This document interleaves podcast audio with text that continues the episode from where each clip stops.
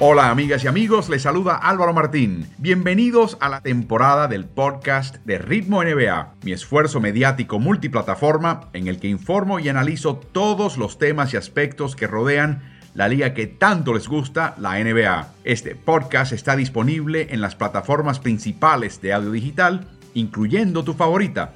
Así que suscríbete a Ritmo NBA para no perderte episodio alguno.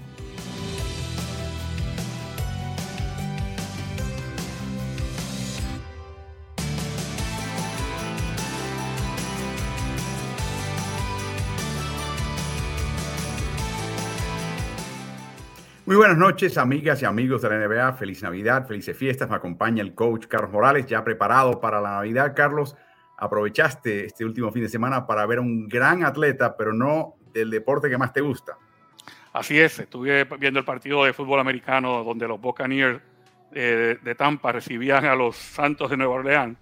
Con la mala suerte para mí, que viviendo en la Florida soy hincha de Tampa, de que vimos historia, vimos la tercera blanqueada de un equipo de Tom Brady, desde que Tom Brady está en la carrera de Tom Brady.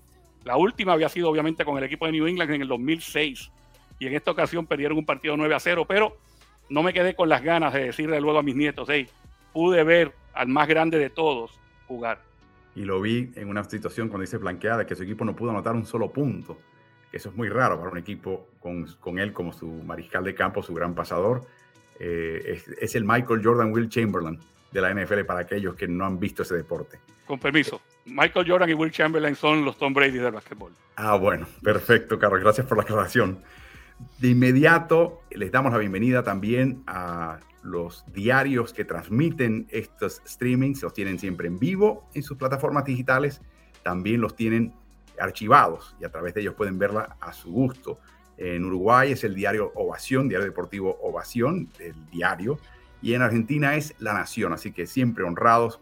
Les deseo a todos ustedes que trabajan en ambas empresas mediáticas unas felices fiestas también eh, y lo que viene para el año que viene en esta NBA que está, está poniendo muy, muy loca. Y eso es parte, Carlos, de nuestra primera intervención. Esta tarde eh, tenemos un par de noticias importantes.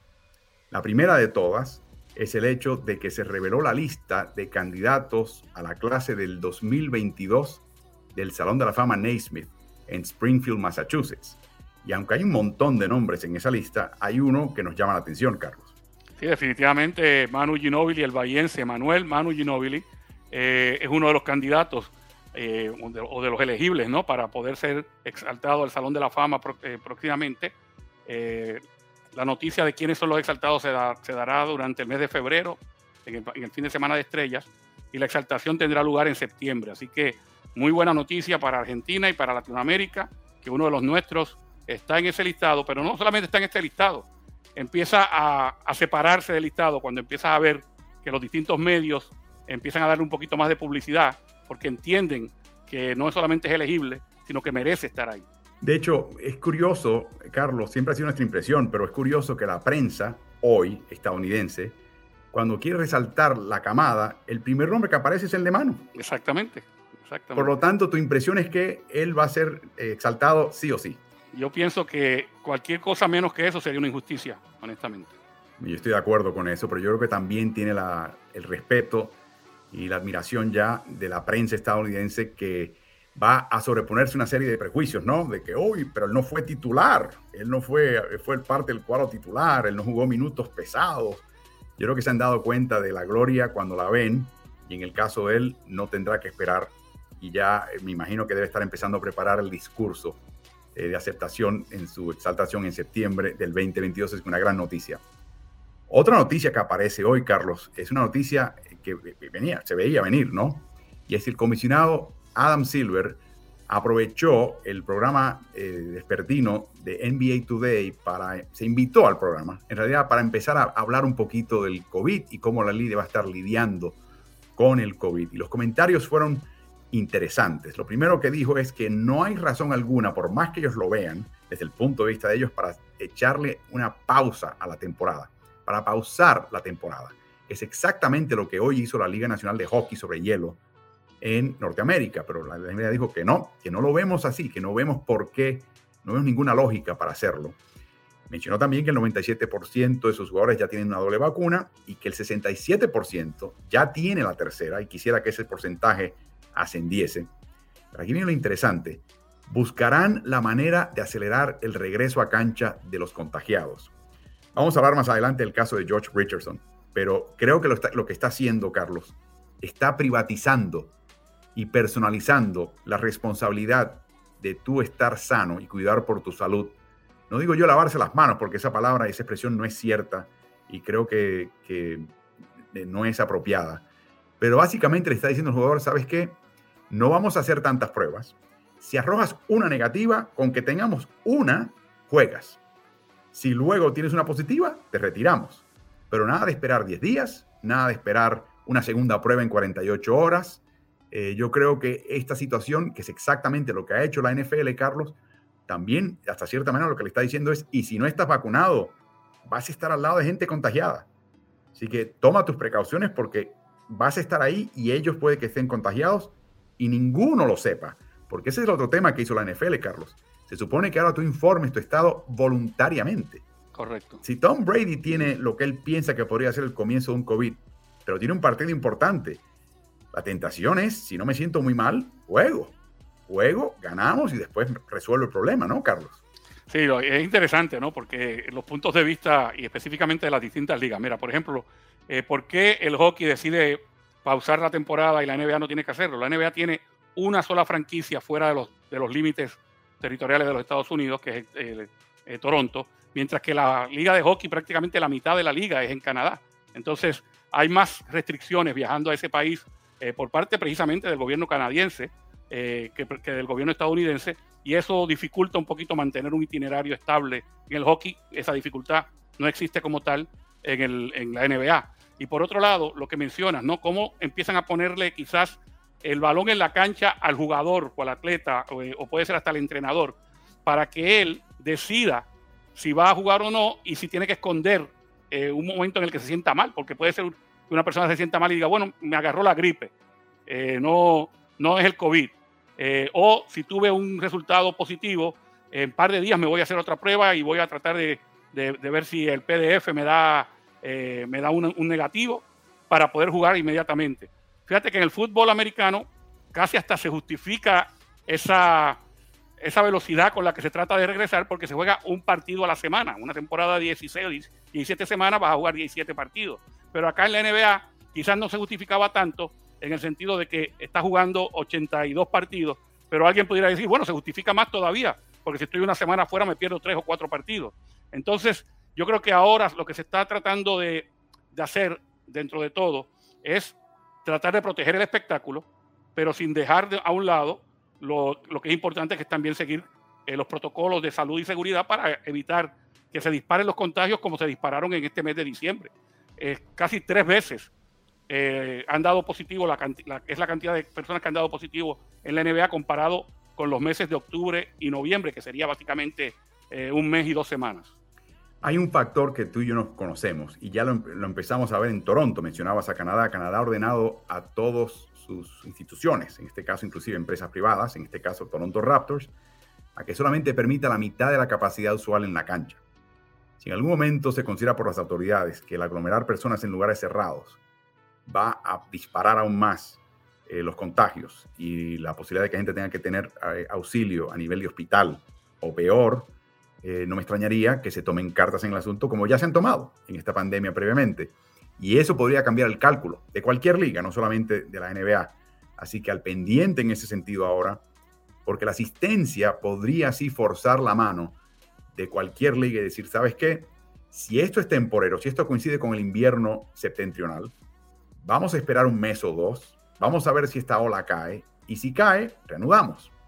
Y eso podría ser un factor X en todo esto. Pero por el momento seguirán las canchas abiertas al público y básicamente yo anticipo que los nuevos eh, protocolos de la liga privaticen, personalicen la responsabilidad de quién va a jugar y quién no va a jugar y quién se expone y quién no y quién se vacuna o no, cada cual por la suya y tendrán que definirlo de esa manera. Va a ser interesante ver cómo esto sigue de ahora en adelante repasando el desempeño de los equipos esta semana, una semana tan loca, Vemos que al fondo de la tabla, Paul George y su ausencia en Clippers se sintió, también la ausencia de Luka Doncic en Dallas, eh, y Filadelfia también tuvo sus cuitas, ni hablar.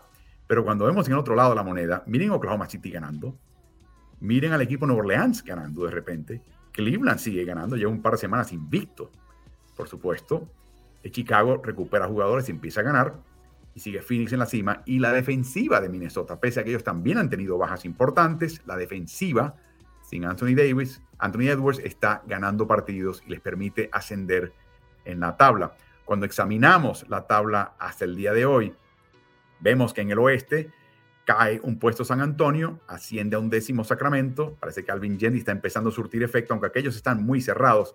Yo te diría que hasta Oklahoma City, Carlos, en este momento tiene oportunidad de colarse en el oeste, mientras que en el este sigue Atlanta y Nueva York, donde estaban la semana pasada. Eh, y eso implica, Carlos, que cuando ves el cuarto puesto con 13 derrotas y el duodécimo puesto en el este con cuatro derrotas más, 17 en total, es un tremendo zafarrancho, es un tremendo, tremenda acumulación de equipos en posiciones importantes para clasificar o quedarse fuera. Yo veo, Álvaro, eh, un gran balance en la NBA. Siempre se hablaba de eso, ¿no? De ah, eh, las conferencias, si están balanceadas o no lo están. Dentro de una conferencia, la diferencia entre un equipo de arriba y uno de abajo es grandísima. Bueno, hay equipos que no, sacan los pies del, plato, ¿no? Como el caso de Orlando y de Detroit en el este. Pero en general, tú vas desde la segunda o tercera posición en una conferencia y llegas hasta la 11 o la 12 y dices, bueno, es que están todos ahí apiñados. Y eso eh, es un síntoma de, paridad, de balance. Eh, y ver equipos que estaban quizás en la pretemporada, cuando los expertos, y eso lo pongo siempre entre comillas, empezaban a hacer sus pronósticos y decían, este equipo no tiene chance, y lo ves ahora con oportunidades de seguir escalando hasta quizás ser el líder de la conferencia del Este, me refiero a los Cleveland Cavaliers. Entonces uno dice, bueno, eh, sin lugar a dudas que sea por las, las razones que sea, puede ser una temporada típica, mucha gente considera que la burbuja fue una temporada típica, bueno, esta quizás lo es también por lo que estamos viendo, por los casos que se han disparado del COVID, pero por la razón que sea, hemos visto una paridad eh, quizás no, no vista en los últimos 5 a 10 años. Sí, de hecho, si regresamos a la tabla global actualizada de los partidos, veamos el fondo. Detroit tiene a Jeremy Grant fuera con un desgarre de ligamento. Orlando está haciendo cosas de Orlando, por supuesto. Pero cuando ves el oeste, Carlos, Nueva Orleans está levantando cabeza, aún sin Simon Williamson. Houston quiere ganar ahora que regresa Christian Wood y empiezan a ganar. Oklahoma City tiene marca 9 y 7 en partidos en el clutch. O sea, los supuestos equipos que están definidos y decididos a perder a propósito no lo están haciendo. Así que es algo interesante en este trecho de temporada. No sabemos si es un efecto COVID o sencillamente no. Están cuajando estos equipos y están empezando a ser más competitivos. Va a ser bien interesante seguir eso.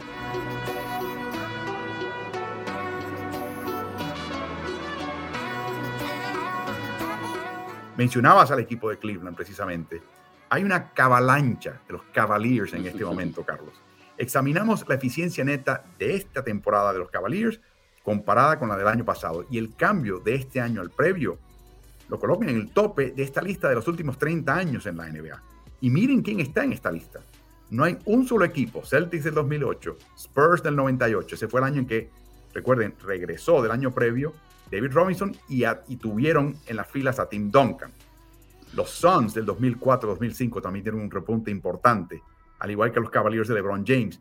Ninguno de estos equipos dejó de alcanzar una semifinal de liga, una final de conferencia, y uno de ellos terminó campeón, que es Boston. Algunos eh, pronosticadores que sacan estos cálculos eh, pitagóricos del futuro del equipo consideran, Carlos, que Cleveland se encamina, dado su itinerario restante, a ganar 56 partidos y escucha esto, terminar en primer lugar en la conferencia del Este. Lo hablamos la semana pasada con Rafael Hernández Brito, el alcalde, eh, a quien instamos que, le, sigan en sus redes sociales y lo escuchen en, en Pass. Carlos, este grupo está para dar cosas grandes. Están en, entre los primeros cuatro y no creo que estén satisfechos. No, y, obviamente se han estado encontrando como equipo. O sea, cuando lo primero que ocurre cuando tú tienes un equipo eh, con talento pero sin experiencia es poco a poco irle dando esa experiencia. Luego, darle el gustito por ganar, el que ellos sepan que pueden sacar un partido de aquí a, de vez en cuando, aquí allá. Pero luego entonces viene, no, no, no, es que no vamos a ganar de vez en cuando. Vamos a, aspirar a ganar todas las noches. Que sea una sorpresa cada vez que perdamos. Y ya Cleveland está en esa etapa, ya Cleveland se siente ganador y por lo tanto pueden aspirar a grandes cosas. Por supuesto, el resto de la prensa estadounidense ya está empezando a sacar cuentas. Bueno, ahora que llega la, ahora que se pueden hacer traspasos a partir del 15 de diciembre, hay que buscar, buscar un hogar nuevo a, a Love. Vamos a buscar un nuevo hogar a Ricky Rubio. Eh, y yo digo, Kobe Altman, gerente general, no arregles lo que no está roto, ¿no? Exactamente. Lo que, lo que ocurre es que cuando ves ese tipo de, de, jugador veterano que quizás está haciendo un segundo un papel secundario, lo que piensan los expertos es que, ok, este jugador se va a querer mover a un equipo que tenga aspiraciones a campeonato. ¿Y qué pasa si el equipo en el que estás tiene aspiraciones a campeonato o por lo menos a trascender en playoff? Esa, eso a veces no lo toman en cuenta porque siguen viendo a Cleveland Cavaliers como un equipo del fondo de la tabla y no como lo que es hoy día. Regresando a la tabla de los Cavaliers para, que la puedan apreciar, eh, mencionaba nuestro colega Carlos y nuestro amigo Marcelo Nogueira que este año todas las estadísticas de NBA tienen que venir con asterisco por el impacto del COVID, sobre todo los estragos en la continuidad de los equipos, también en la calidad del tipo de jugador que sustituye a los que están fuera. Pero esta estadística en particular habla de relatividad, es cómo, cuánto sobresales de los contrarios. Y puede que en una temporada normal quizás no tengan un 14-4 y esté un poquito más abajo en esta lista. Pero direccionalmente no hay duda que Cleveland está en este grupo. Y es algo que tenemos que empezar a considerar y verlos de forma distinta y a seguirlos más de cerca.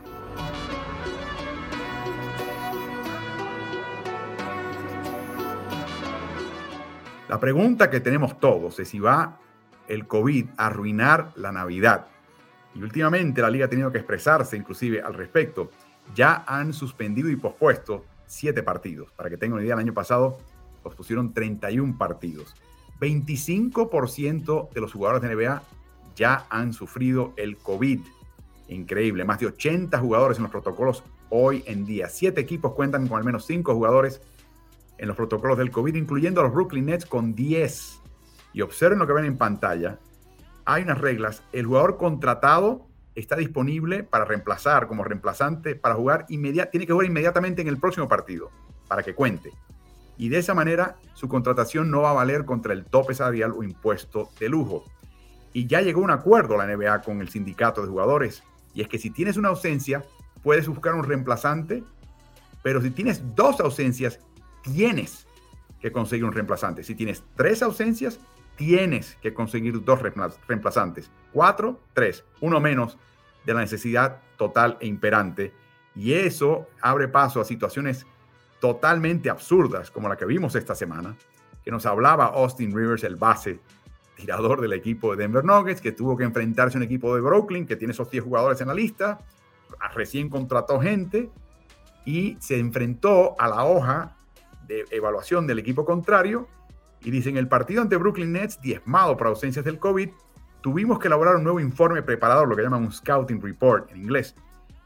Y mencionaban nombres que ni siquiera sabía a quién me tocaba marcar. Me decían que marcaba a Anónimo. O sea, cuando lleguemos a la cancha, te vamos a decir el número 54 es el tuyo, ¿no, Carlos? Exactamente, eso es bastante interesante porque eh, recuerda cuando uno se desarrollaba en el, en el deporte de categorías menores, ¿no? Que tú no había scouting, tú no habías visto el otro equipo, tú llegabas ese día a la cancha y decías a sí mismo, eh, tengo el 18, no, yo tengo el 14, y, y, daba la casualidad que el que tú estabas marcando a lo mejor no jugaba la posición que tú jugabas y dentro del juego tenías que hacer el ajuste. Bueno, ¿qué te parece que la NBA llega a esto, donde el jugador cuando le están dando el scouting report, le dicen, bueno, ¿y qué me vas a decir del que me toca? no sabemos. No sabemos si la mete, no sabemos si no la mete, si va para la derecha o para la izquierda. O sea, las cosas básicas del jugador quizás no las sepas. Bueno, algunos lo saben, porque como vemos en esta gráfica, están llegando jugadores que no habían jugado en cierto tiempo en la liga. De hecho, Lance Stevenson acaba de ser contratado en la NBA de vuelta, Isaiah Thomas por los Lakers, Jay Miles por Boston, Tyler Johnson pasa a Filadelfia, Marquise Chris con Dallas, Damian Dodson regresa a New York Knicks. Y recuerdan, esto es lo que llaman hardship, eh, contrataciones bajo adversidad, cuando tienes tres jugadores fuera por un periodo de tiempo que se considera largo, 10 días o más, la liga te permite contratar jugadores de reemplazo, eh, reemplazantes que le llaman bajo, bajo adversidad, en inglés hardship. Y Carlos, nos lleva al momento interesante de esta discusión. Y esto para mí es el futuro. Y es el caso de Josh Richardson, que tú y yo vimos jugar en el choque de su equipo Boston contra los New York, Knicks el pasado sábado. Examinemos los últimos 10 días de Josh Richardson. Arrojó positivo antes del partido contra Phoenix el 10 de diciembre y no jugó. Se ausentó por dos partidos. Retornó el 17 de diciembre tras múltiples pruebas negativas. O sea, ok, estamos listos, ¿no? Siguió el protocolo de la liga, regresó. Metió esos 27 puntos para ser el héroe el sábado pasado contra Knicks en partido que tú y yo nos tocó por NBA League Pass. ¿Y qué te parece, Carlos? Dos días después, de vuelta al protocolo de salud y seguridad porque tuvo otra prueba que arrojó positivo.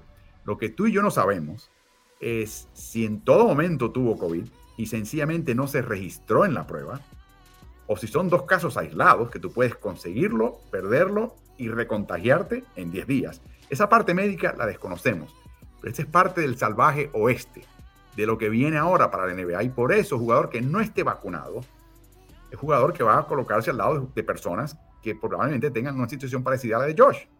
Lo interesante es que todo esto ocurre siguiendo el protocolo anterior, o sea, siguiendo el que se había eh, puesto como el protocolo donde tienes que pasar unos días fuera y tener varias pruebas negativas en un periodo de 48 horas para que puedas regresar. Ahora, como bien mencionaste al principio, se va a liberalizar esto al extremo de que una persona puede dar negativo o dar positivo hoy y se hace, empieza a hacerse pruebas todos los días para ver si mañana o pasado mañana ya, ya di negativo y ya puedo Una pruebita, una pruebita. Exactamente, exactamente. La que me libere. Entonces juego. Recuerden, la mayoría de los casos, dos tercios de los casos en la NFL, Carlos, de personas con el COVID son totalmente asintomáticos.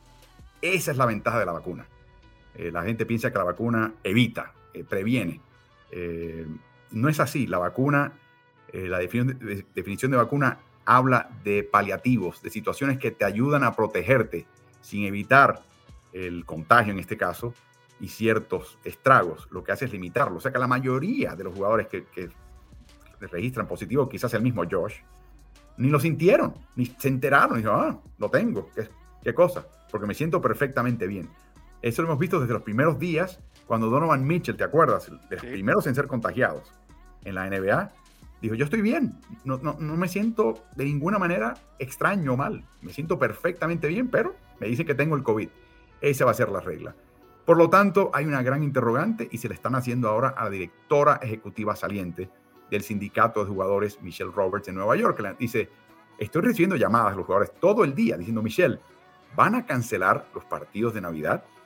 Bueno, a raíz de eso, hoy la NBA le envió un memorando, una carta a los 10 equipos que van a jugar el día de Navidad, alertándoles que algunos partidos podrían ser pospuestos, que la prioridad es preservar los partidos, o debo decir, partidos que arranquen a las 2 y media del este, 5 de la tarde del este, 8 de la noche del este. ¿Por qué?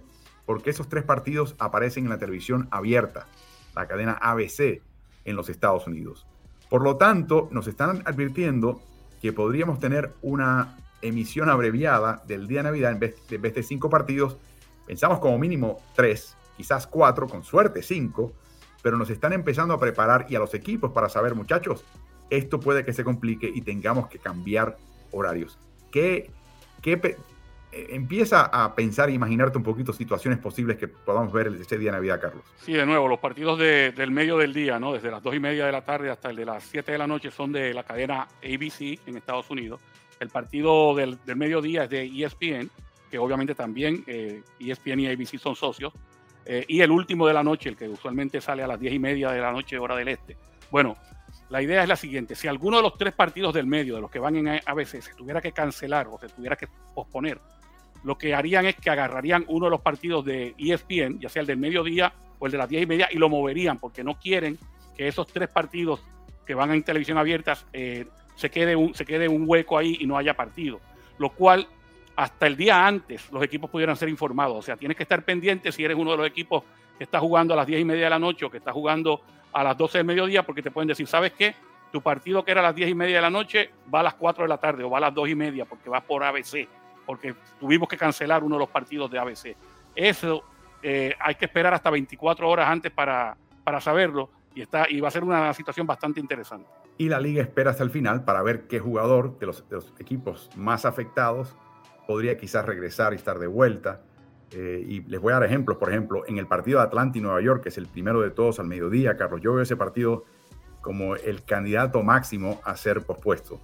Por Atlanta eh, van a estar fuera Trey Young, hoy se añadieron a la lista Danilo Gallinari, también incluye a Clint Capella y por Nueva York, Emmanuel Quickly, Kevin Knox, Miles McBride, con suerte recuperan a Barrett, Toppin y Grimes. El otro partido complicado es el de Brooklyn, por supuesto, Brooklyn contra Lakers. Van a estar sin Kevin Durant y Kyrie Irving, que dicho sea de paso, está ahora de vuelta con el COVID, sin vacunarse. Con suerte retorna Harden, Aldridge, Bembry, Johnson, Millsap, Brown y Carter. Por Los Ángeles fuera Basemore, Bradley, Reeves y Anthony Davis.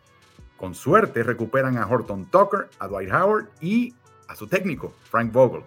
Los demás partidos tienen menos bajas hasta ahora. El único problema del partido de Dallas y Utah es que Luka Doncic, que no tiene COVID, está fuera con una lesión de tobillo, ha estado fuera por los últimos dos partidos y francamente sin él ese partido adquiere otro matiz distinto. Así que va a ser interesante ver lo que va a pasar ahí. Eh, pero es un, esto es un hospital, esto es un sale, una clínica, eh, una, una, estación de tren. ¿Quién entra, quién sale, quién está disponible, quién no? Tanto así que en una entrevista, en una conferencia de prensa, Carlos, de ayer lunes, antes de su partido, le preguntaron al técnico de Filadelfia, Doc Rivers, Doc, ¿te han llamado exjugadores de NBA de unos treinta y pico de años ya fuera de la liga por varios años? con ánimo de regresar y jugar y conseguir uno contratitos de 10 días y volver al ruedo deportivo. Y esta fue la respuesta de Glenn Doc Rivers. Let me tell you, there, with the announcement today, uh, I'm not giving names. I got a couple of calls like, yeah, I can't play anymore. I told one of them, you can't play basketball. Were you talking about round of golf? you know? Uh, Ay, tremendo. Así que están llamando, Carlos, están buscando chamba, están buscando empleo eh, y quieren jugar y piensan que esta es su oportunidad. Imagino que vean a Isaiah Thomas de vuelta y dicen, hey, si Isaiah puede jugar, yo puedo jugar. Así que están empezando a llover, lloverle llamadas de agentes y jugadores, exjugadores que no han visto una cancha NBA en mucho tiempo y están a última hora tratando de entrar en forma. Y entre los cambios, Carlos, que estamos viendo a última hora, es el, el tremendo cambio de velocidad y cambio de dirección que presenta el equipo de Brooklyn Nets, lo que afecta de sobremanera nuestro Kyrie-ómetro. De repente, tras una línea trazada, escrita y tallada en mármol, de que para que no sea distracción, no va a jugar más Kyrie Irving ningún partido, ni siquiera los que podría jugar como visitante, con excepción de partidos en el Garden y en Toronto. No, no, no, no, de ninguna manera. Nos llevamos bien con él, pero distanciados porque él no se ha vacunado, él no está listo, las autoridades de Nueva York no quieren que juegue en un lugar cerrado eh, en el estado de Nueva York, así que no puede hacerlo. Todo bien, todo tranquilo, hemos seguido todo el año. Bueno, llegó el anuncio de golpe. Ay, va a jugar en los partidos fuera de casa. Y le preguntaron en una conferencia de prensa, atención a medios, al técnico Steve Nash, ¿por qué? Y esto fue lo que nos contestó. you know, excited to have Kyrie back. Obviously, he's an incredible player. Um, you know, no matter what capacity we, we, we incorporate him in, it's just uh, you know positive for our group, and you know, knowing that uh, you know we we first struck the decision not to have him with us for continuity at the outset of a season, and you know, frankly, continuity's been thrown out the window with you know COVID and injuries and whatnot. So. Um, you know, I think it's important for us to use all the resources we have to navigate the season, and and we're putting a an extra strain on a lot of our guys. So, um, you know, he can help us one there, and two with his talent, and and uh, you know, it's an unused resource for us that we can lean on to to help us uh, navigate the season and you know patch this thing together as we continue to face different adversities. Traducción, Carlos. Continuidad. ¿Qué continuidad? ¿Cómo se deletrea continuidad? No sé cómo hacerlo. Es un cambio de 180 grados a la manifestación original de él cuando se informó a los medios y a todo el mundo que Kyrie Irving no iba a jugar hasta que él no cumpliera eh, con los requisitos eh, del Estado de Nueva York o el Estado de Nueva York relajara un poco eh, su posición, que no se ha hecho. Pero fíjate que el cambio viene de arriba. O sea, el, quien decide, y nos enteramos más tarde, ¿no? El que decidía que Irving no jugaba era el dueño del equipo. Obviamente eso pasaba al gerente Mark y de aquí venía entonces la manifestación de parte de Nash como si fuera una, una decisión eh, técnica, cuando era una decisión puramente gerencial y de jefatura. Ahora, este cambio de 180 grados obedece exactamente lo mismo. O sea, básicamente lo que hace Steve Nash es seguir la línea corporativa, ser el portavoz de lo que quieren sus jefes.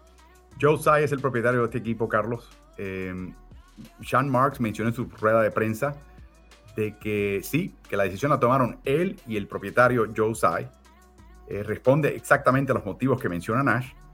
También dijeron que consultaron con los jugadores. O sea, que en todo momento la manera que los Nets se, se toman decisiones es que cuando se toma una decisión ya firme, arriba, como mencionas, se comparte para ver qué tipo de reacción van a tener el jugador y si tienen que modificarla de alguna manera. Dice que todos y cada uno de los jugadores dijeron enhorabuena, perfecto, que se integre. O sea, no había reparo alguno. No creo que nunca lo hubo, francamente. Yo no creo que ese equipo eh, está para eso.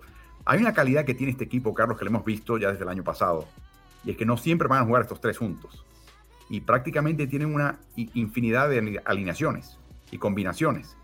Y a veces se juega con Durán de pivot, y Durán de alero, Durán, Durán de ala pivot, de manejador de balón. No, tienes a Harden, esta vez no, tienes a Irving. A veces con Irving y no con los otros dos. Yo creo que este equipo está acostumbrado un poquito al caos en ese sentido, a la falta de continuidad, aún antes del COVID. Y el COVID los remató. Y yo creo que están temerosos de la carga que está asumiendo en este momento Kevin Durant. Sí, unos 41 minutos por partido, eso es demasiado, ¿no? Cuando estamos hablando de que básicamente tú dándole solamente 6 minutos de descanso por mitad a un jugador, ya baja de los, de los, eh, de los 40 minutos por partido. Y este, este señor ni siquiera puede tener esos 6 minutos de descanso por mitad, eh, precisamente porque es, de la manera en que se puede eh, dar mayores oportunidades a ganar partidos, tenerlo en la cancha. Pero sabemos, especialmente en la época de, de tener mucho cuidado con la sobrecarga, que los equipos están renuentes a hacer eso con sus jugadores estelares porque, para que no le lleguen fundidos a la parte final y a los playoffs. Así que quizás por ese lado, más que por ningún otro, se justifica el traer a Kyrie Irving de vuelta.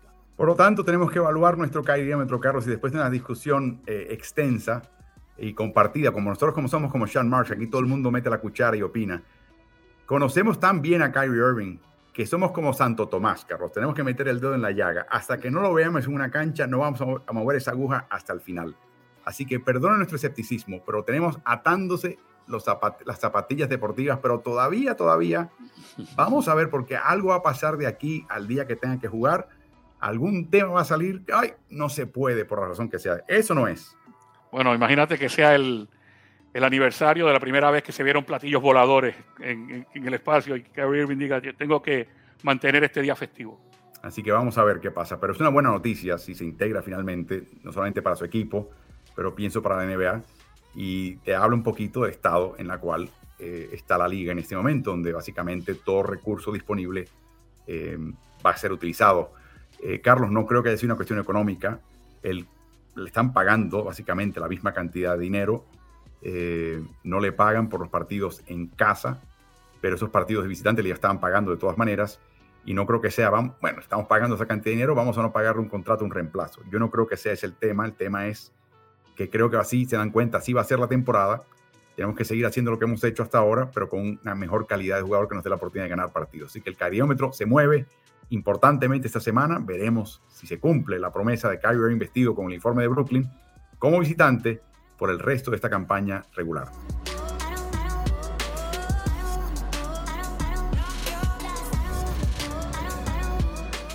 Saludos a nuestros amigos del diario La Ovación. Saludos también a los amigos de La Nación que nos están viendo a través de esas plataformas digitales tan importantes, donde pueden ver esto en vivo y luego más adelante eh, de forma archivada en diferido a través de esas plataformas digitales. Y estamos muy agradecidos. Les deseamos lo mejor también a ustedes para el 2022.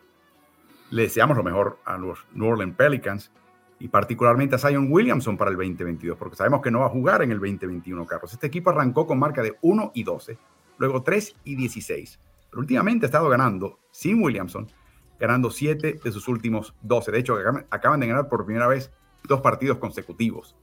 Eh, Williamson, cuando estuvo en cancha el año pasado, tenía una eficiencia, un PR, que es la que tú usas principalmente, Carlos, de un 27. Para que tengan una idea, 15 es el promedio de liga, 27 estás en la cúpula. Eso no es, Carlos.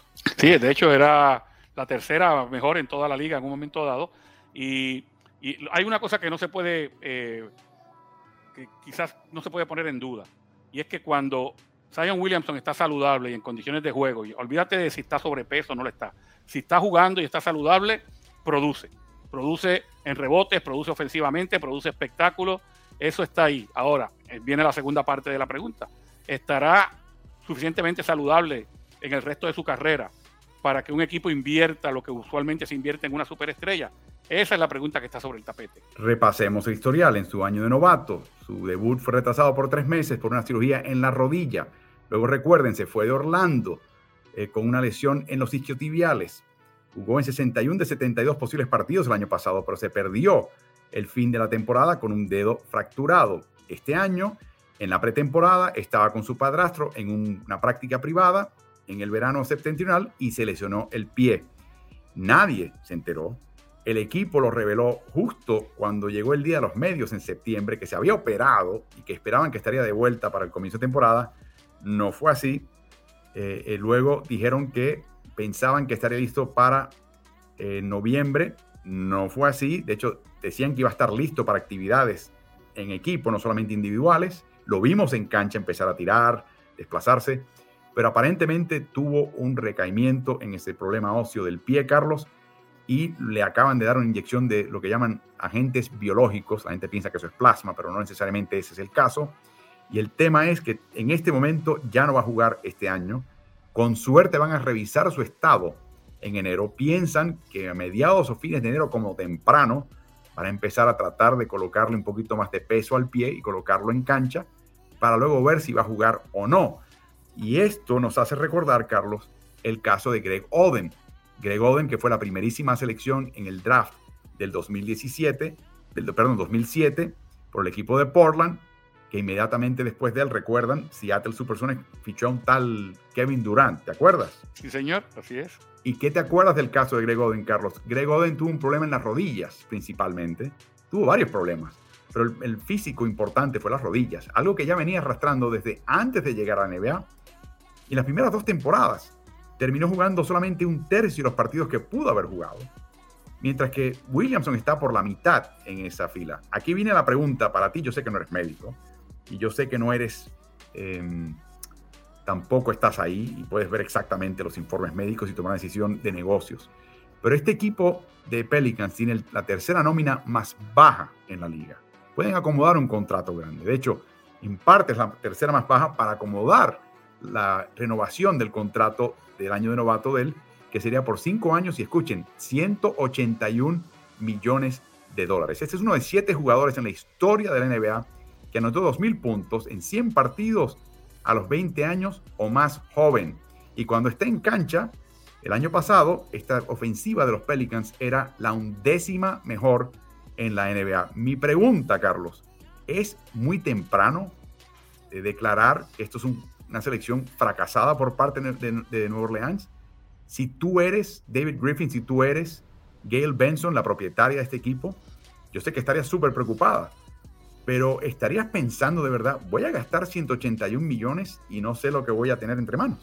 Sí, yo creo que por lo menos la situación de las lesiones de Zion Williamson son como para poner una pausa ¿no? y pensar en, tener cautela. Eh, lo cierto es que, como dije anteriormente, si estás saludable, está comprobada su calidad, ahí no hay duda alguna. Usualmente cuando uno titubea en cuanto al contrato que le va a dar de extensión a un novato es si la calidad de ese jugador es suficiente como para justificar ese contratazo que le vas a dar. En muchas ocasiones se llega a la, a la decisión de que sí, en otras ocasiones se piensa que no. Pero en este caso no hay, no hay duda alguna. Zion Williamson es un fuera de serie, eso lo comprobó ya. El problema es cuán saludable estará en el resto de su carrera. Y esa e, es, la situación de cautela, recordando también que antes de comenzar todo esto, ya se había hablado en el verano del run run de que Zion Williamson no estaba contento en esta franquicia. Él no hablaba, hablaban a familiares y allegados, pero hay que tener en cuenta eso. Zion Williamson no, no es la persona que diga, oh, yo quiero estar aquí por el resto de mi carrera. Número uno. Número dos, hemos visto una regresión. O sea, esta lesión que él sufrió en el verano y que venía llevándose poco a poco para tratar de, regresar en noviembre, sufrió una regresión que es la que lo tiene alejado en este momento. Entonces, de nuevo, lo que me dice, yo no soy médico, no te podría decir ni una cosa ni la otra, pero por lo menos es para poner a la jefatura del equipo a pensar si se justifica eh, la decisión de haberlo elegido primero en el draft, yo creo que fue muy buena porque específicamente fue un draft que estaba un poquito finito, por decir de alguna forma, ¿no?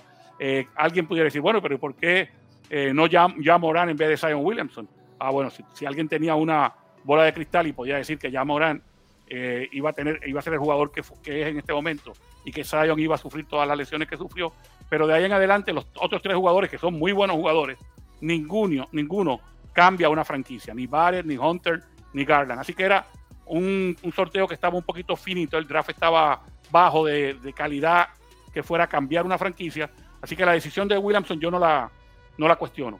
Ahora, estoy de acuerdo. Ahora Hay, que, hay que cuestionarse si de aquí en adelante New Orleans quiere invertir en el, en el futuro de Williamson. Y ese es mi punto, Carlos. Y curiosamente mencionas a Jan Morant.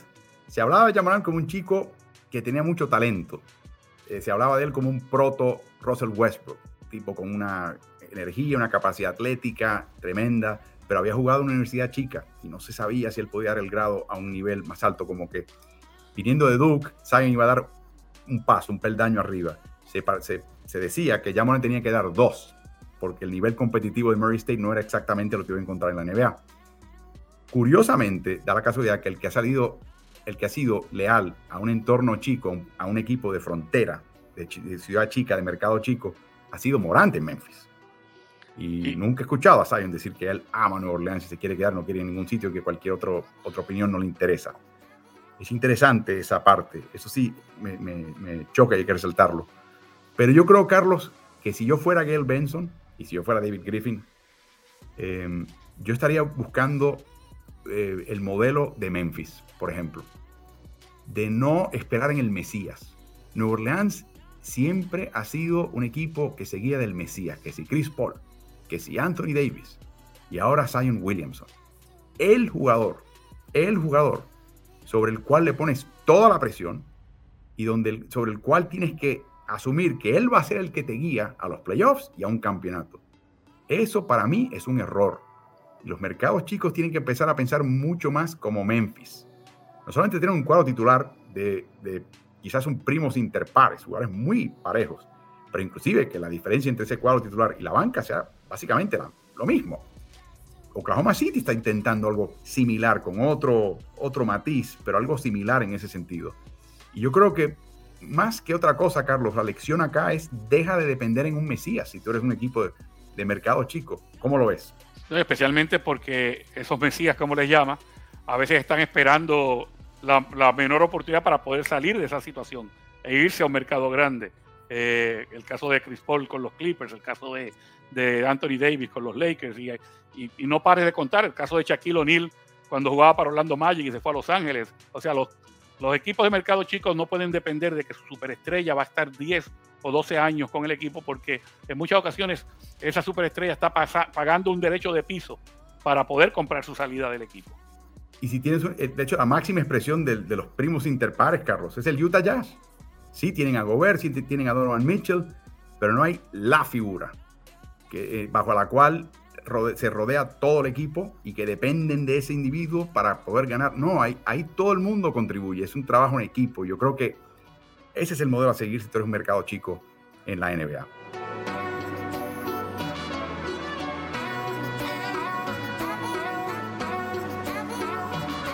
El diario y la página web The Athletic en los Estados Unidos, Carlos, sacó un sondeo en pretemporada. Nos acabamos de enterar, lo acaban de publicar, donde le pidieron a la Asociación de Jugadores de NBA retirados que circulasen ese sondeo. La asociación no metió mano, no cambió eh, pregunta, no alteró nada, sencillamente se lo distribuyó y el que quería que lo hiciese tenían la opción de identificarse, que algunos lo hicieron, otros de hacerlo de forma anónima. Los resultados están súper, súper entretenidos. Vamos a comenzar, Carlos, con la, votación de entre los 118 jugadores retirados que contestaron. ¿Quién es el mejor jugador en la actualidad? Y aquí está la lista, Carlos. ¿Alguna sorpresa en este grupo? Eh, no, honestamente, bueno, sí. Eh, la sorpresa es que Nikola Jokic no tuviera un porcentaje mayor que el que tiene, siendo el MVP reinante. Eh, pero fuera de eso, yo te diría que, está más o menos como, como lo, como lo ve la mayoría de la gente en este momento. Y yo te diría quizás que está un poquito ligero el voto por Curry y habla un poquito de la, manera que ellos veían el juego en su época y quizás no compartan exactamente o comulguen con el juego como se está jugando en este momento. Luego se le preguntó quién intente el último tiro. Durant vuelve a terminar arriba, Carlos. Pero qué interesante que tenga, tengan tan bajo a Steph Curry como, como el mejor jugador del momento y lo tengan tan alto en cuanto a, a tomar el último tiro, el tiro definitorio, ¿no? Exacto. Y por supuesto, los demás nombres, eh, uno entiende por qué están ahí. Eh, luego la jugada fue, la, pregunta fue, bueno, de estos, de esta camada actual, ¿quién es el que más disfrutas ver jugar? Y ahí vuelve a aparecer Curry, inclusive batiendo a Durant. Otra, otra situación bastante interesante, de nuevo, por lo mismo que habíamos mencionado anteriormente. O sea, que ellos no ponen el ser mejor jugador con ser el más entretenido, el más que, el, más que disfrutas ver eh, actuar pero Stephen Curry obviamente con ese juego vistoso, con esos tiros de triple a destiempo, con esos cambios de dirección, con esos movimientos por las cortinas, es un jugador que a la gente le gusta verlo jugar.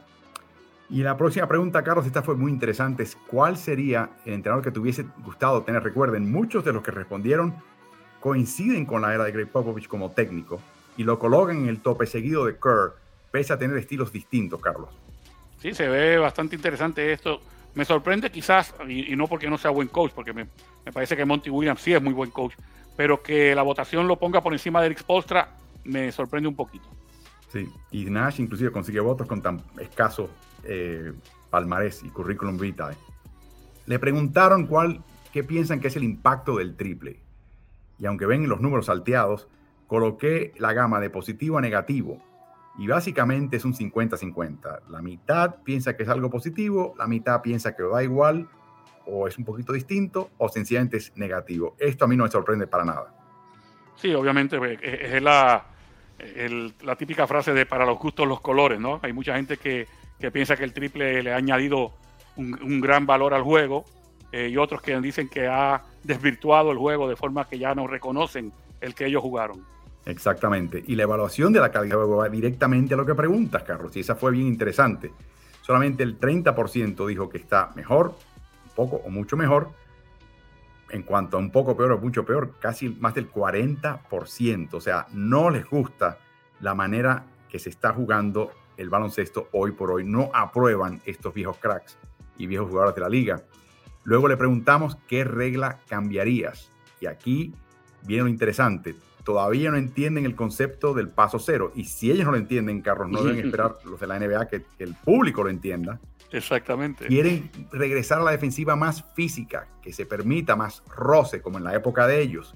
Obviamente quieren eliminar los clavados, aunque hay que mencionar, Carlos, que en su época lo sabían. Quizás los de ahora son mucho más descarados, si no preguntan a Marcus Smart. Quieren hacer lo que llamo yo aquí marcar con la mano, que es lo que llaman en inglés el handshake, Carlos. Sí, el handshake era una ventaja tremenda para el jugador defensivo que se, que se eliminó precisamente para liberar la posibilidad de más movimiento y para que los jugadores con el balón pudieran penetrar más y crear más situaciones.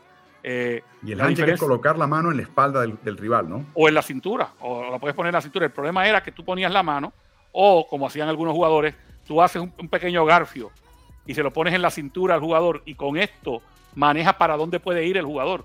Incluso lo puedes hacer hasta girar, obligarlo a girar para sacar el balón por detrás. Entonces, no crean que es tan inocente lo del handshake. Que el handshake eh, tenía una, una función eh, real eh, sobre la defensiva. Y eso es lo que se eliminó. Por lo tanto, tan pronto un jugador va a penetrar, no le puedes poner la mano encima, porque como el, árbitro no puede saber si estás agarrándolo o si simplemente lo estás tocando, no lo puedes tocar. Se supone que tan pronto lo toques en penetración es falta. Mírame, pero no me toques. Correcto. Y la última en esa lista, la finalmente la eliminaron, eh, que es, el calzar las faltas, así que le hicieron caso. Eso fue en pretemporada. ¿Cómo te diría la NBA de hoy? Aquí está interesantísimo. A mí, de, un poco mejor a mucho mejor, el 70%. Y solamente el 4%, Carlos, fue, en mi opinión, honesto. De decir, hey, ¿sabes qué? Me iría mucho peor al ver estos jugadores jugar. Eh, esta fue la que más me hizo reír, Carlos. Sí, definitivamente. Yo creo que hay mucha gente en el mundo entero y en distintas eh, eh, fases de la vida, no en el deporte nada más, que hay que enseñarle lo que es la teoría de la evolución. O sea, no hay forma alguna de que los atletas de hoy, del 2021, no sean mejores que los atletas del 90 o del 2000. No hay forma alguna, porque todo evoluciona. tal y como evolucionan los carros, como evolucionan los teléfonos, como evolucionan las comunicaciones, todo evoluciona y va en una mejoría. Entonces, el jugador de hoy día, y yo siempre pongo este ejemplo, LeBron James. LeBron James tiene exactamente el mismo físico de Karl Malone, el mismo, con el mismo porcentaje de grasa, el mismo peso. Sin embargo, Karl Malone no podía driblar dos veces con la mano izquierda, no podía tirar un tiro más allá de 18 pies de aro. Eh, era un jugador simplemente cercano al canasto.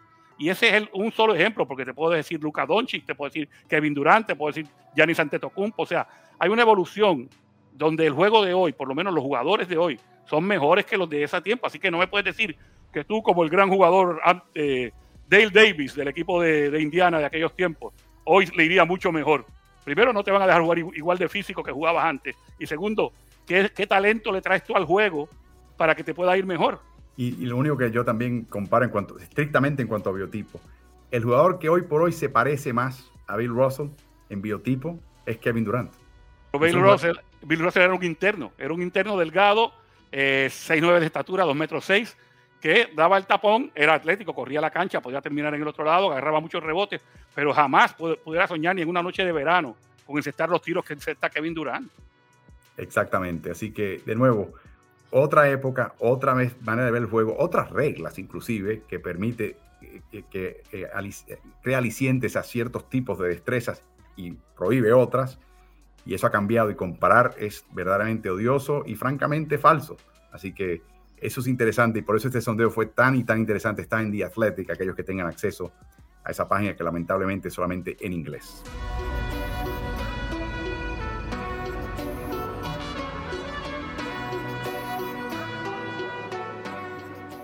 Un jugador que está causando sensación en la NBA, Carlos, calladamente, es Austin Reeves. Sí, está también en la lista del COVID en este momento.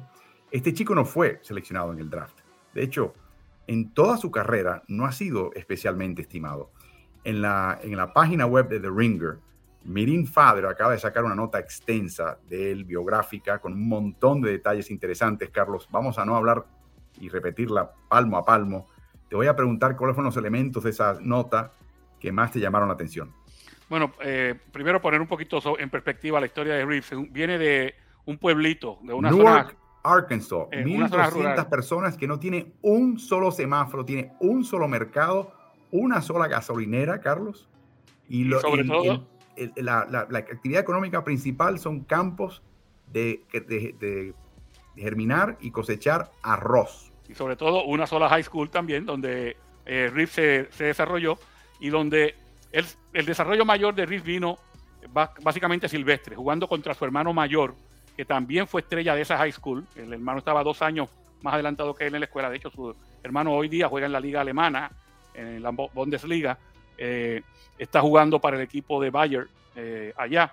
Pero era el ejemplo a seguir y era con el que se medía Austin Riff todo el tiempo y llegó a ser una estrella de su equipo de high school, teniendo un partido de 70 puntos en una ocasión, teniendo en su año senior dos, partidos de 50 puntos.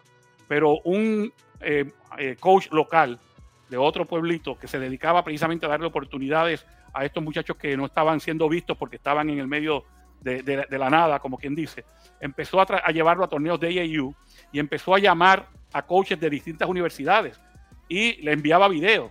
El muchachito estaba todavía delgado, eh, no, tenía una estatura que, ni tampoco una capacidad atlética que, deslumbrara. Simplemente tenía una gran habilidad para ver el juego, para jugar inteligentemente, para trabajar duro, para lanzarse al suelo por balones y para encestar el balón. Y la mayoría decían, eh, los de las grandes ligas, por llamarle de alguna forma, el Power Five, las ligas fuertes del baloncesto universitario en, los Estados Unidos, le decían, le devolvían la llamada al señor y decían, bueno, sí, vimos el video, qué buen jugador es, ¿eh? pero no, no lo suficientemente bueno para nuestra liga no puede jugar en nuestra liga. O sea, todavía, y esto es lo primero que me llama la atención, todavía el reclutador en Estados Unidos se está dejando llevar por un, tipo físico. Y, aunque los ojos te digan, este tipo juega al básquet, no lo pueden creer. Y eso lo hemos vivido varias veces ahora que mi, que mi hijo es eh, coach de high school y que está tratando de promover a sus jugadores para que vayan a buenas escuelas. Muchos de esos eh, ojeadores de talento, cuando ven el jugador y no, y no cae dentro de un eh, prototipo físico, 6'6 eh, de estatura, eh, metro 98, brazos largos, que la vuelque desde abajo del aro, que corre la cancha en cuatro segundos. Si no hace eso, no puede jugar en nuestra liga. Sí, pero el tipo mete 35 puntos, hace 10 asistencias, eh, hace el box out todas las veces, por lo tanto agarra 8 rebotes. ¿Cómo me va a decir que no puede jugar en mi liga? Y sus equipos ganan sin que haya otra figura grande al lado de él. Exactamente, y sus equipos ganan. Eso fue lo primero que me llamó la atención. ¿Cómo todavía no hemos podido eh, sobreponernos a eso en el basquetbol estadounidense? Yo me pregunto, Carlos, si aquí hay un poquito de prejuicio.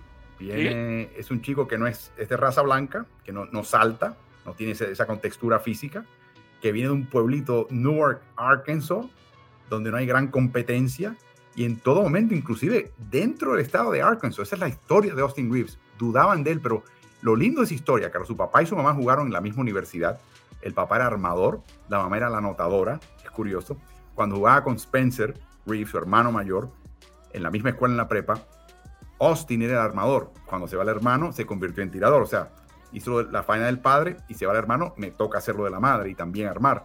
Pero lo increíble es que este chico jamás perdió la confianza y jamás perdió ese gen de ser agresivo y ser sacrificado y tirarse de pecho a jugar por el equipo y, y darse él y su equipo la, mayor cantidad de ventajas posibles. Bueno, eso, eso me lleva a mi segundo punto eh, que me llamó la atención de este escrito y es precisamente que por ese tipo de juego, donde el tipo da todo por el equipo, faltas ofensivas es el primero que se cuadra a ella, balón suelto es el primero que le llega de cabeza, aparte de eso, pone todo el énfasis en que al jugador que le ponen a él a defender, que no haga daño, o sea, que él lo pueda tratar de frenar. Eso le ha ganado el respeto de sus compañeros. Pero acuérdate, sus compañeros, está en Los Ángeles Lakers. Su compañero no es Chucho el que mata puerco. Sus compañeros son LeBron James, Anthony Davis, eh, Russell Westbrook, Rayon Rondo, Dwight Howard, y todos hablan loas de él. Y todos lo aceptaron desde el mismo primer momento.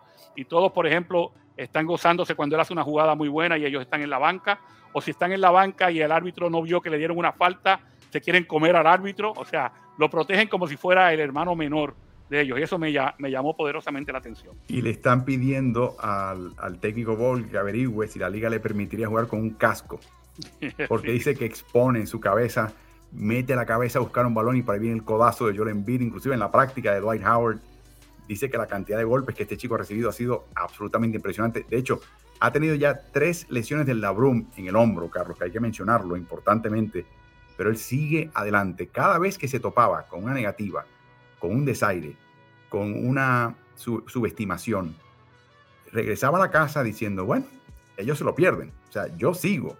Esa es la parte más, para mí, más valiosa e interesante que tiene este chico. Él tiene que haber visto, Carlos, lo que no vio otra persona de él.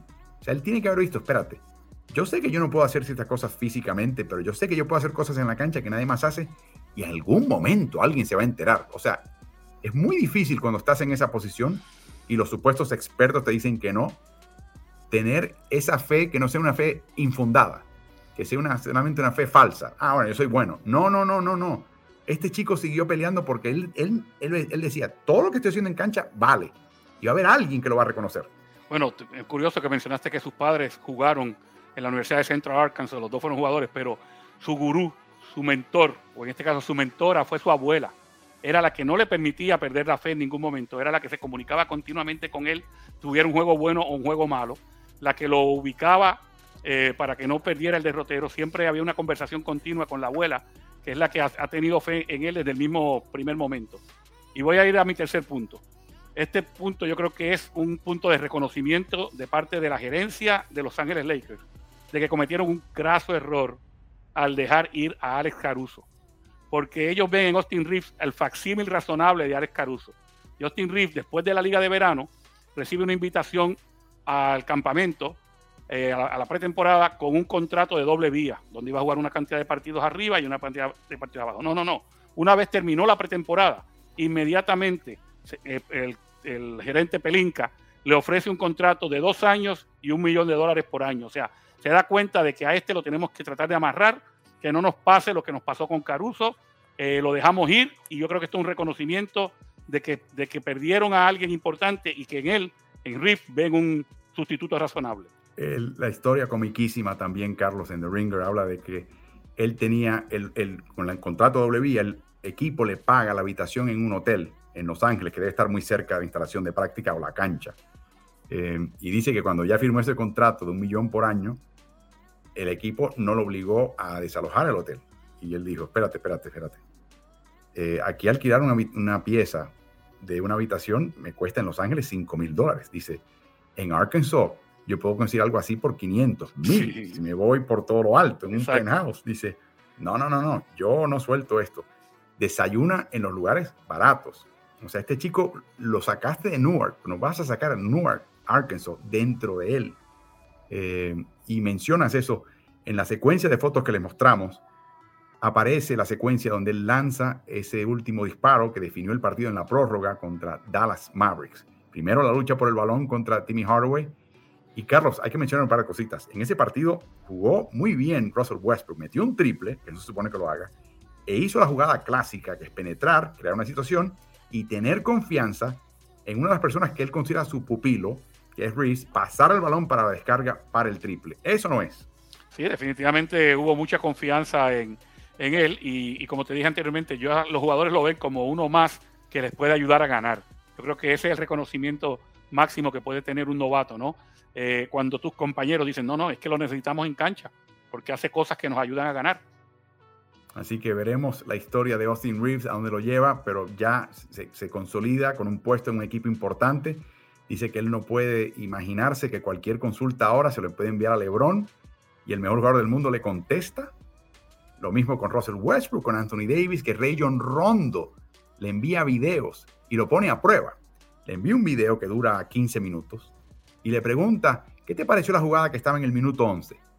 Para asegurarse que Reeves estudió el video y dice, con, mentores como estos señores, no puedo perder. O sea que se cumplió lo que él siempre visualizaba, Carlos. Que si él ponía el esfuerzo, se dedicaba, se sacrificaba. Dice que no fue ni a la fiesta, de, fue solamente a la fiesta de graduación porque la novia en ese momento por poco lo mata. Si no, no iba. Se quedaba en el gimnasio lanzando. Todo ese sacrificio, todo ese, ese afán le dio la confianza de que no importa cómo él jugaba, él aportaba y él apostaba por sí y se cumplió es, una, es un cuento de hadas hasta cierto punto, Carlos. Habla un poquito de también lo mal que está el estado de la evaluación de talento a nivel de toda la NBA, pero por lo menos te vuelve a recordar que el talento viene de todas formas, de todos los rincones, y hay que sencillamente tener el ojo bien claro y bien puesto para poder hallarlo, pulirlo y luego que te, te, brinde resultados. Correcto, y, para recalcar, cuando hablábamos de que los ojeadores de talento para, para las universidades no le hicieron caso, finalmente recibió una oferta de un programa de, de, medio que de hecho ha llegado a Final Four, Wichita State, y llegó a jugar dos años con ellos, pero terminó con un programa de una conferencia, eh, Power Five con Oklahoma, donde dejó números eh, exorbitantes. Así que enhorabuena para él, porque sí, como menciona varias veces, él se tuvo confianza, si, si bien es cierto que muchos otros no se la tuvieron.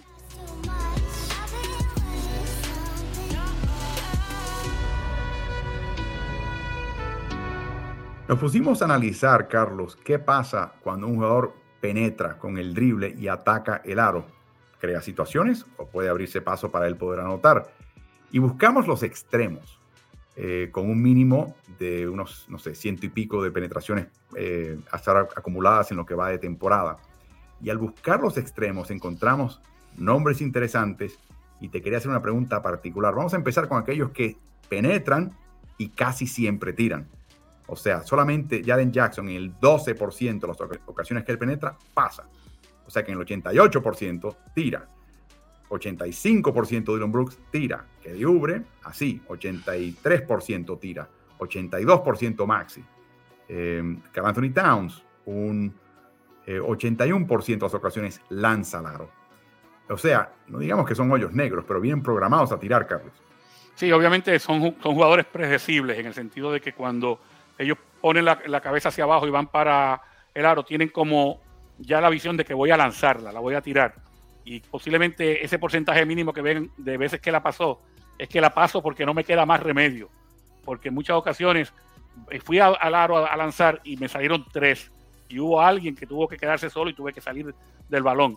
Pero son jugadores que están programados para lanzarla y por eso es que el porcentaje de pases es tan bajo. En ese grupo que mostramos, hay un nombre que quería destacar y es el de Tyrese Maxi, que en el grupo aparece con la mayor cantidad de penetraciones, 288. Y recuerden, ante la ausencia de Ben se supone que sea el armador. Todos estos deberían pasar más. O debo decir yo, estoy seguro que tienen oportunidades de, al crear situaciones, hallar un compañero más abierto. Pero me sorprendió en particular el caso, el caso de Maxi, Carlos. y te hablo un poquito donde tiene la mente puesta. Tener un base que, que, que lanza básicamente en el 82% de las veces que penetra y solamente el 18% de las veces la pasa. No es lo ideal. Lo ideal sería que ese jugador estuviera creando situaciones más para sus compañeros que para sí mismo. Bueno, examinamos el otro lado de esa moneda, literalmente el otro extremo, los que se pasan casi siempre. ¿Quién encabeza esta lista? Ustedes lo conocen. Facu Campazo, de Córdoba, Argentina. 64% de las ocasiones que él penetra con el drible, pasa. Le sigue Joe Ingles, también. TJ McConnell, que tiene la mayor cantidad en este grupo hasta ahora, un porcentaje muy alto. Satoransky, el checo, que está ahora con el equipo de Nueva Orleans. De hecho, Satoransky habla español.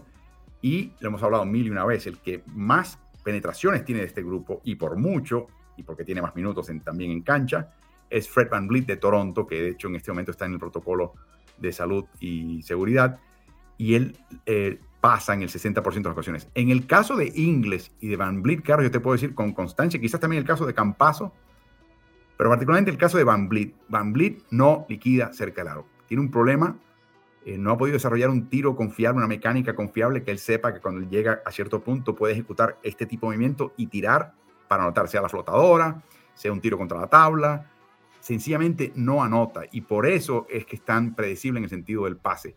Ingles, yo creo que es una cuestión de, que también no tiene movimientos para liquidar y quizás también no le gusta el contacto, tiende a pasar mucho. Eh, Facu es la pregunta, Carlos. ¿Cómo ves a Facu? La pregunta es, todo este grupo, incluyendo a Facu, ¿deberían tirar más y ser menos predecibles, estar más hacia el 50%? ¿O tú crees que hay un propósito para lo que están haciendo? Sí, yo creo que, sin lugar a dudas, cuando tú pasas tanto en tus penetraciones, eres predecible, en el sentido de que en el Scouting Report, que mencionamos previamente para, otro, para otra situación, van a decir, hey, cuando este jugador penetre, oblígalo a lanzar, échensele para atrás porque él está buscando pasar. Eso es predecible. Pero es predecible que para un jugador que usualmente consigue a sus compañeros. O sea, la, la segunda pregunta de este porcentaje es, ¿cuántas de esos pases se convierten finalmente en asistencias o en oportunidades de asistencia? Porque son buenos pases. O sea, son jugadores que están ya predispuestos a alimentar compañeros. Difiero de ti un poquito en lo de Joe Ingles, porque pienso que es la forma como aprendió el juego.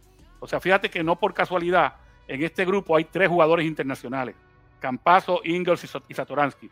Y los otros dos juegan el baloncesto casi como si uno dijera son jugadores internacionales también, en el sentido de que, con la excepción de Van Vliet, que es un jugador que anota muchos puntos, ninguno de estos jugadores se va a destacar por estar metiendo 20 puntos por juego. Se van a destacar por crearle 20 puntos por juego a compañeros. Y, esa, y eso no es malo. O sea, sí es predecible, pero no necesariamente es malo. Y se puede decir lo, lo, inverso de los otros señores en el otro extremo, que aunque no pasan, tienen su valor porque, porque, anotan.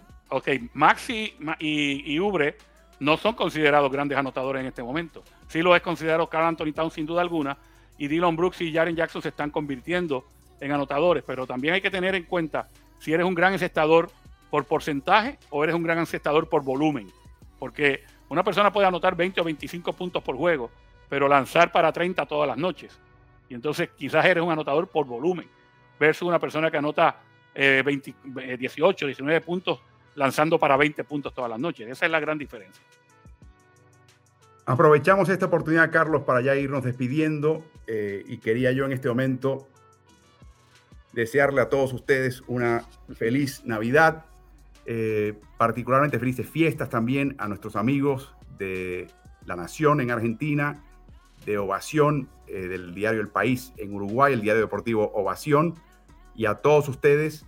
Ha sido un año muy difícil, eh, continúa siendo difícil, pero poco a poco haremos, iremos hallando la fórmula de mantenernos cuerdos, de ser humanos y de progresar dentro de estas limitaciones que nos pone esta situación salubrista que afecta a todo el mundo. Así que para ti, Carlos, y tu familia, para todos los que nos escuchan, feliz Navidad, felices fiestas. Estamos de vuelta el próximo martes, eh, pero por el momento disfruten estas fiestas, Carlos, disfruten lindo una serie de partidos de NBA, serán tres, cuatro, cinco, veremos, pero tendremos NBA y tendremos una linda temporada, Carlos.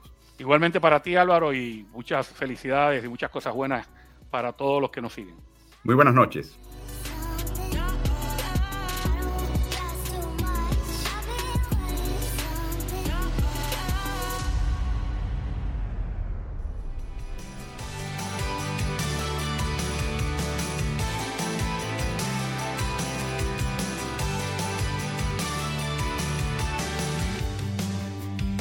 Si te gusta el contenido de nuestro podcast, te pido que te suscribas y nos des buenas calificaciones. Eso nos ayudará a su mejor difusión.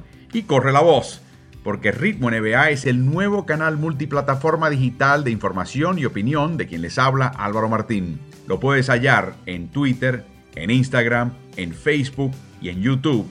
Búscanos siempre como Ritmo NBA. Hasta el próximo episodio.